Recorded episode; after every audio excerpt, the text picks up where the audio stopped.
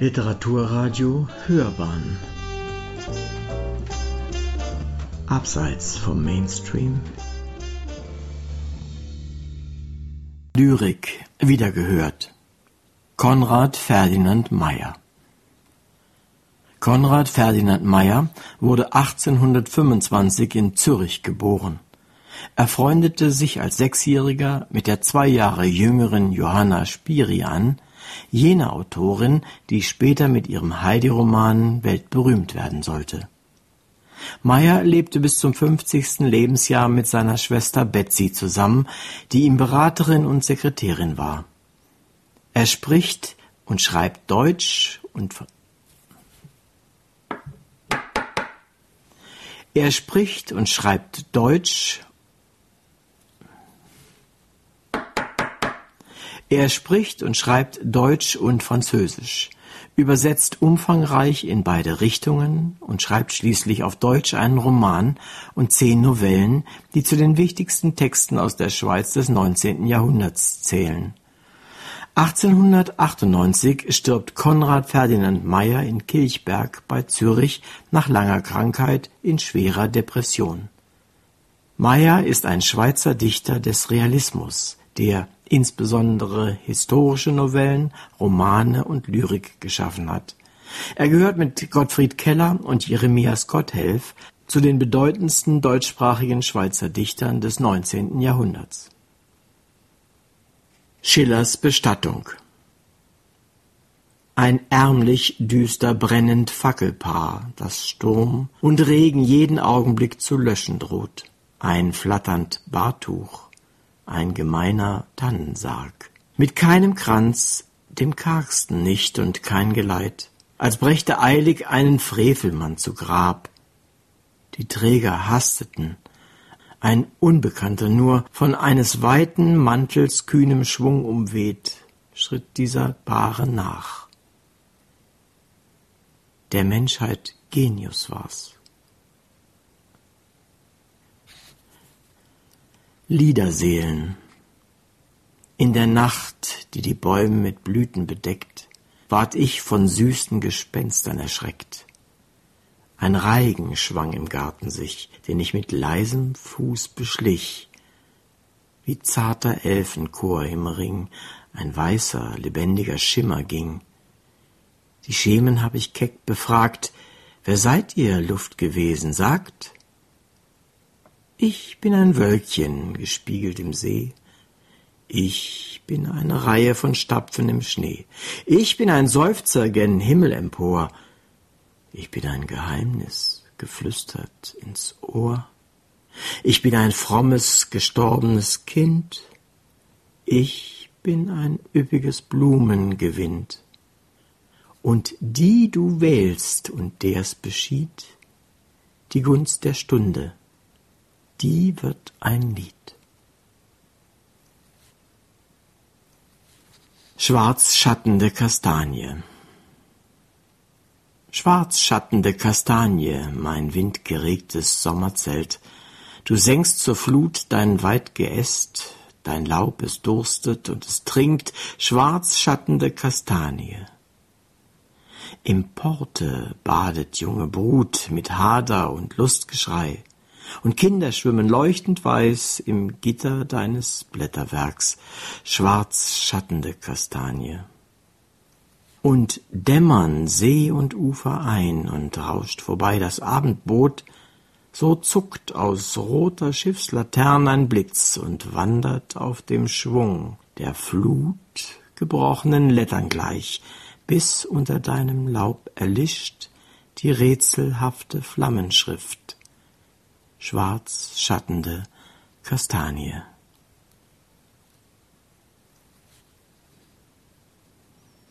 Nachtgeräusche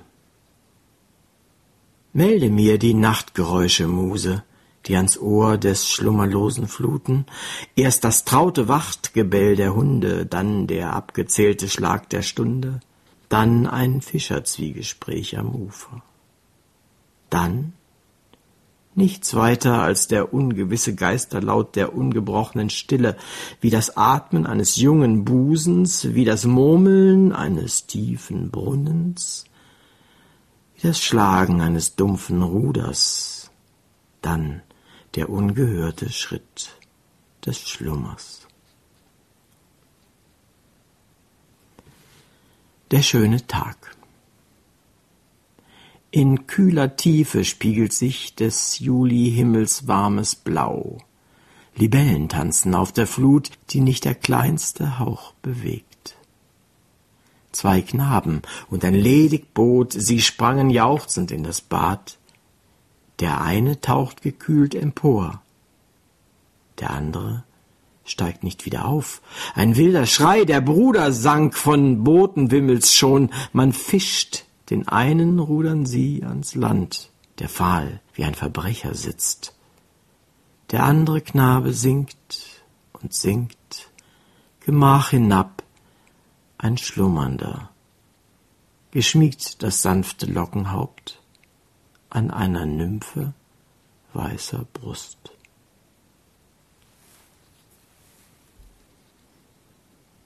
Der Marmorknabe in der Capuletti-Vigna graben Gärtner, finden einen Marmorknaben. Meister Simon holen sie herbei, der entscheide, welcher Gott es sei.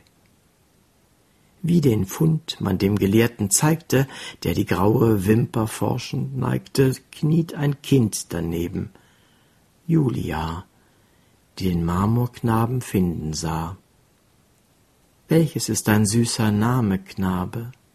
Steig ans Tageslicht aus deinem Grabe. Eine Fackel trägst du, bist beschwingt, Amor bist du, der die Herzen zwingt?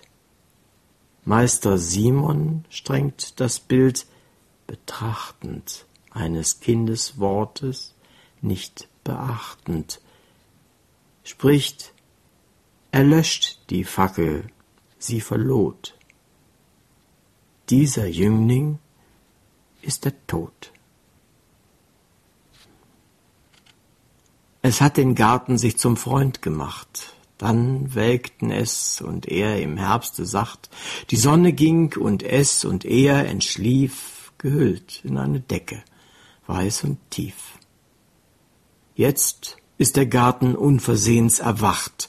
Die Kleine schlummert fest in ihrer Nacht. Wo steckst du? summt es dort und summt es hier. Der ganze Garten fragt nach ihr, nach ihr. Die blaue Winde klettert schlank empor und blickt ins Haus, kommt hinterm Schrank hervor. Wo birgst du dich? Du tust dir selbst so leid. Was hast du für ein neues Sommerkleid? Das bittere Trünklein. Ein betrogen Mägdlein irrt im Walde flieht den harten Tag und sucht das Dunkel, wirft auf eine Felsenbank sich nieder und beginnt zu weinen, unersättlich. In den wettermürben Stein des Felsens ist gegraben eine kleine Schale. Da das Mägdlein sich erhebt zu wandern, bleibt die Schale voller bittrer Zähren.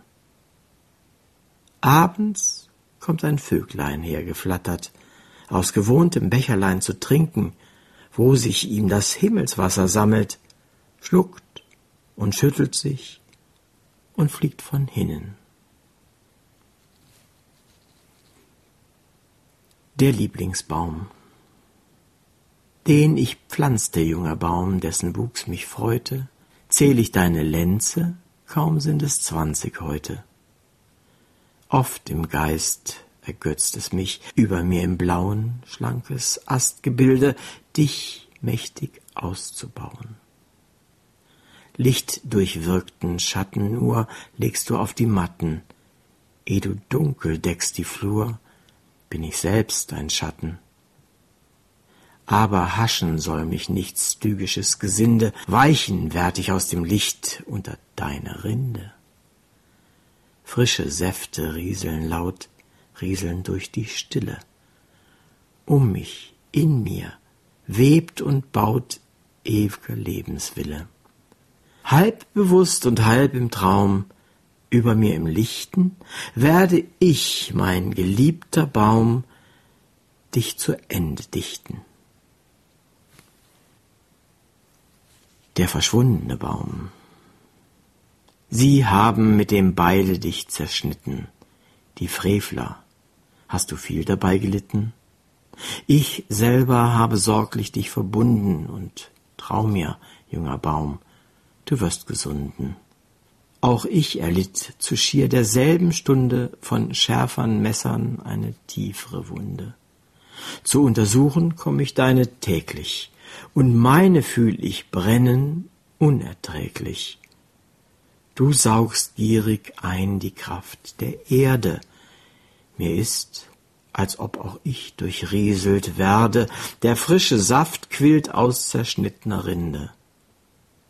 Heilsam, mir ist, als ob auch ich's empfinde. Indem ich deine sich erfrischen fühle, ist mir, als ob sich meine Wunde kühle. Natur beginnt zu wirken und zu wehen. Ich traue, beiden geht es nicht ans Leben. Wie viele so verwundet welkten, starben, wir beide prahlen noch mit unseren Narben. Die Schule des Silen In der schattendunkeln Laube gab Silen der Weise Stunde. Der ihm weich ans Knie geschmiegte Bacchus hing an seinem Munde, lieblich lauschend. Unter seinem krausen Barte lachte schelmisch der Ergraute, da er in das milde Feuer junger Götteraugen schaute. Dann begann er. Kind, betrachte dieses Antlitz die gedankenschweren Lieder. Kind, in jedem greisen Zecher ehre du die Züge wieder deines Lehrers. Oft, wo die Veliten wankten, jene prahlerischen Knaben, sind es die Triarier, Liebling, die das Feld behauptet haben, unerschütternd. Wenn auch Chios mit dem Mädchen teilte den Becher der Ephebe, lass sie nippen, lass sie kosen, mit der vollsten Schale schwebe du vorüber.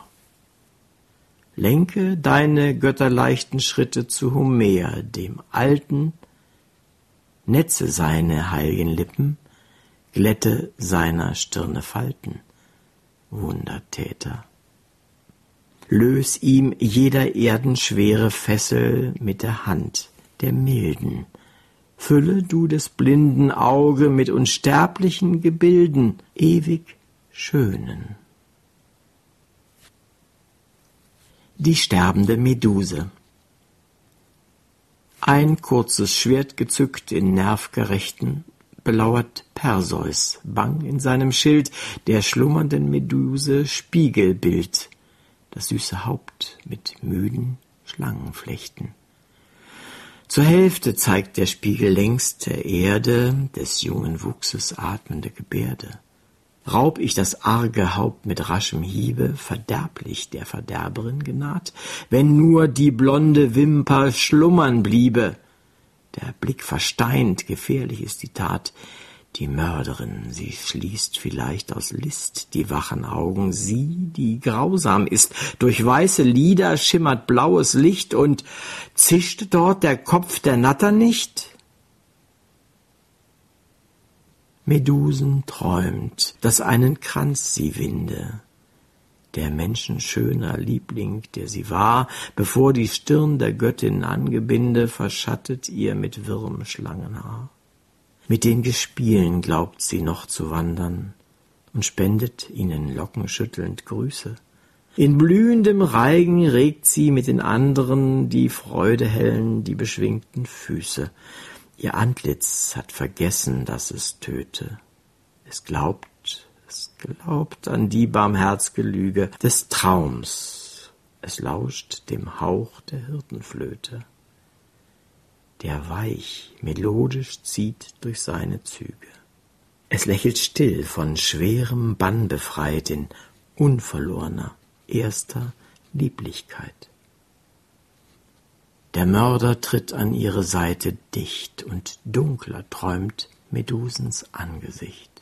Ihr ist, sie habe Hass empfunden, schon vor sich geschaudert, dumpf und bang gelitten. Die Menschen habe scheu sie erst geflohen, dann ihnen nachgestellt mit Meuchlerschritten. Sie sind, was Unheilbares sie gequält, dass sie dem eigenen Leben Feind geworden und anderes Leben sich ergötzt zu morden.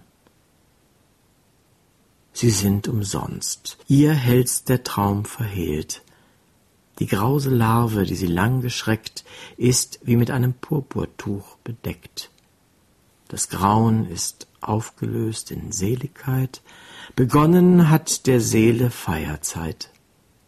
Der Dämmer herrscht, das harte Licht verblich.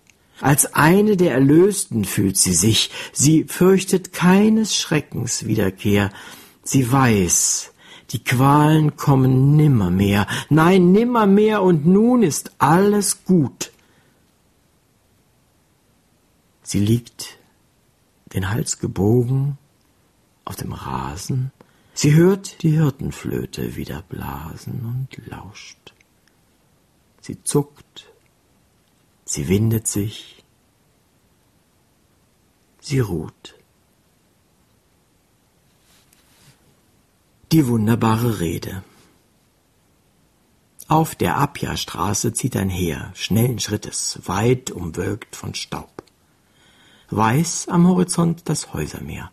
Rom ist morgen euer, sagt Sever. Flieget, Adler, stoßt auf euren Raub. Morgen? Rom sorgt sich um morgen nicht.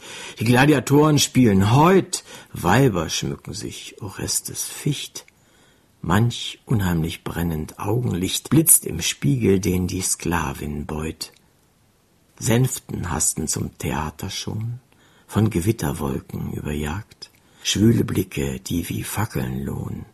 Ungeduldig finstre Brauen drohen, eilet Sklaven, Spiel ist angesagt.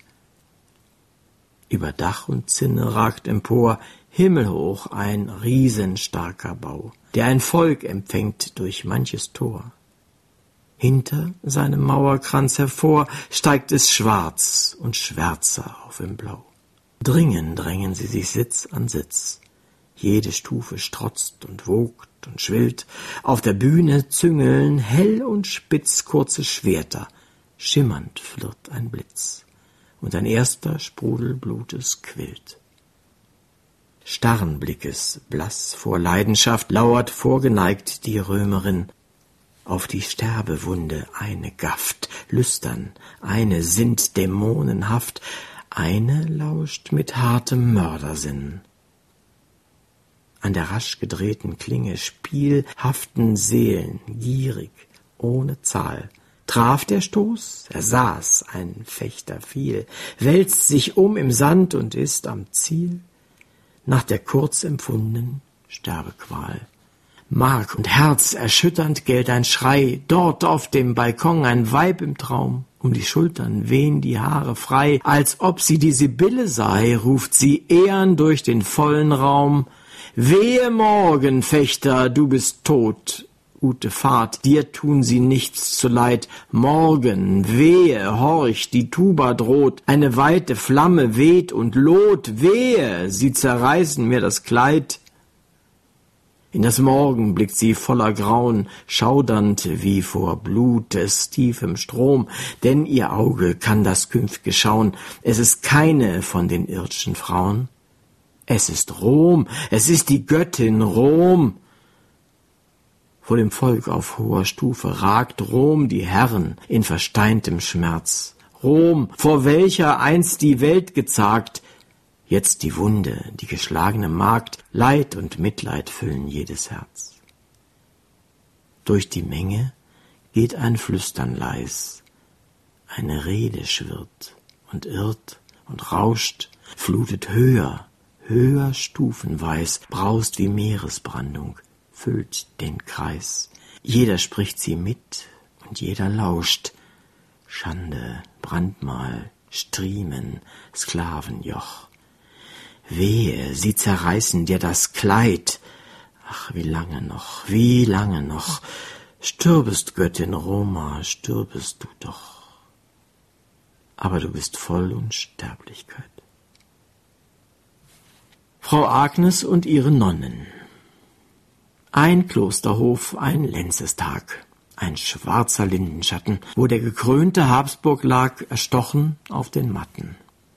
Frau Agnes, die gestrenge Frau, des Vaters Blut zu rächen, rief mordend aus, ich bat in Tau und schritt in roten Bächen.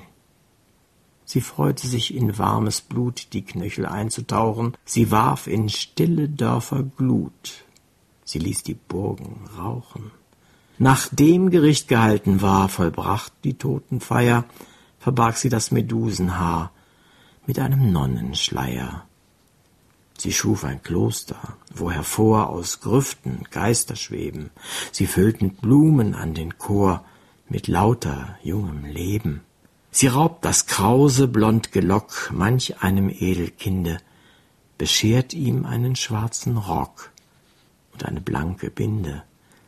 Sie geißelt sich den weißen Leib, bis rote Tropfen rinnen. Sie will das unbarmherzge Weib den zarten Heiland minnen. Dort sitzt sie unter Lindennacht, um kühlen Klosterbrunnen, Sie hat die Bibel mitgebracht zur Andacht ihrer Nonnen. Am Gatter lauschen Kinder scheu mit frisch gepflückten Veilchen. Ein Weiblein hinkt mit Holz vorbei, bückt tief sich vor den Heiligen. Dem jüngsten Nönnchen gibt das Buch sie jetzt, der lieblich bleichen. Wir blieben bei St. Pauli Spruch. Sieh her, da steckt das Zeichen. Die Zarte, die das Buch empfing, beschaut St. Paulum denkend, sie liest. Ihr lauscht der Schwestern Ring, die Wimper züchtig senkend. Was frommte mir die Fastenzeit, was frommten Geißelhiebe, was frommt es trüg ich Hären Kleid und mangelte der Liebe.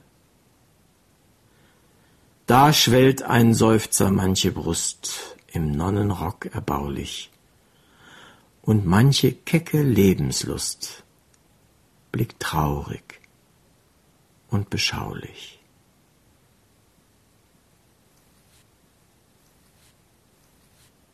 Die drei gemalten Ritter. Frau Berthe, hört, ihr dürfet nun mir einmal einen Gefallen tun. Was denkt ihr, Graf? Wohin denket ihr vor den gemalten drei Rittern hier? Drei Ritter, prahlen auf der Wand mit rollenden Augen, am Dolch die Hand. Wer, Frau, ist diese Ritterschaft? Drei Vettern und alle drei tugendhaft.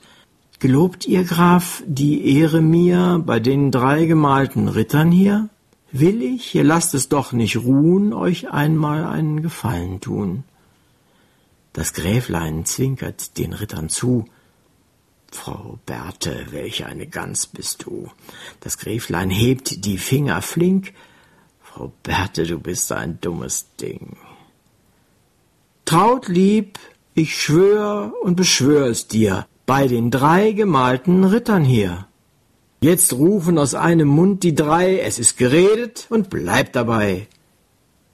Die Wand versinkt, dahinter stehen drei gültge Zeugen. So ist's geschehen. Sie hörten Lyrik, wiedergehört. Konrad Ferdinand Meyer, einem der bedeutendsten deutschsprachigen Schweizer Dichtern des 19. Jahrhunderts. Der Sprecher war Uwe Kulnig. Und übrigens auch so etwas passiert. Der Züchter Franz Hermann Müller benannte 1899 eine stark duftende Strauchrose nach ihm.